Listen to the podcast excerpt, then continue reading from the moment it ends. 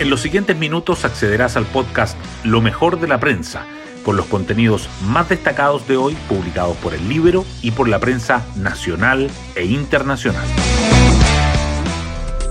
Buenos días, soy Magdalena Olea y hoy miércoles 6 de diciembre les contamos que se sigue enredando la madeja de democracia viva y sus derivados, con complejas consecuencias para el Ejecutivo. Ayer se supo que el ex seremi de vivienda en Antofagasta habría sido presionado por la jefa de asentamientos precarios del ministerio para que se firmaran convenios con fundaciones. ¿Quién ocupaba ese cargo cuando ocurrieron las irregularidades? Verónica Serrano, tía del jefe de asesores del segundo piso, Miguel Crispi. Hoy podría ser un día de definiciones para el gobierno. Hoy destacamos de la prensa. En el caso convenios, la defensa de Carlos Contreras pidió que su representado declare ante Fiscalía para entregar más detalles de los convenios con Democracia Viva, incluyendo el rol que tuvo Verónica Serrano, exdirectora del programa de asentamientos precarios y tía de Miguel Crispi, jefe de asesores de la moneda.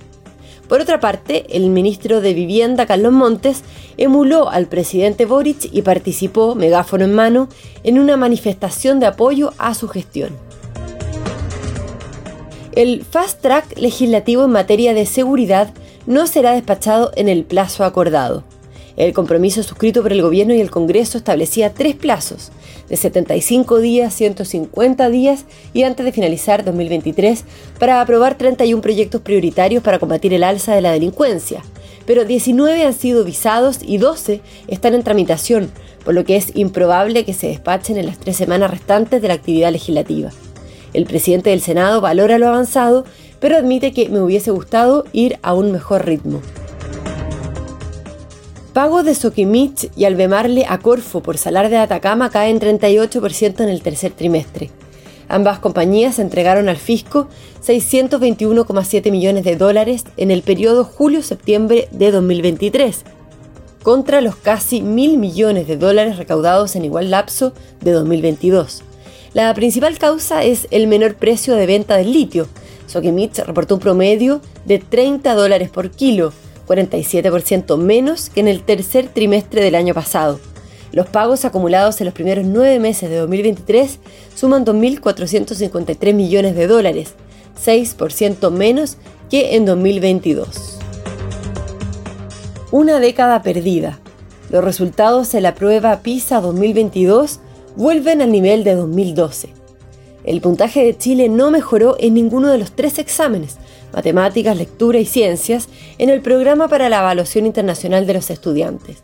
El país se mantiene por debajo del promedio de la OCDE, aunque sigue liderando en América Latina y el impacto de la interrupción de las clases por la pandemia fue menor al previsto. Boric afirma que el gobierno busca darle continuidad al sistema privado de salud sin un perdonazo a las ISAPRES. El presidente negó que el Ejecutivo pretenda que se caiga el sistema por cuestiones ideológicas y las autoridades del sector volverán a reunirse hoy con la Comisión de Salud del Senado.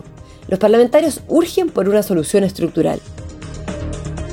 En el plebiscito, los comandos intensifican el despliegue de sus figuras políticas en la recta final de la campaña. La oposición activó mensajes radiales y redes sociales de sus líderes buscando mejorar su rendimiento en la capital, Mientras que el oficialismo instruyó a sus parlamentarios a salir a terreno y Bachelet grabó un video por él en contra. Heik Polman sorprende al mercado renunciando a la presidencia de Cencosud. La ingeniera comercial de la Universidad de Chile, hija del fundador del conglomerado, adujo razones personales al anunciar su decisión. Será reemplazada por el brasileño Julio Moura, que es parte del directorio desde 2011. Bueno, yo me despido, espero que tengan un muy buen día miércoles y nos volvemos a encontrar mañana en un nuevo podcast, Lo mejor de la prensa.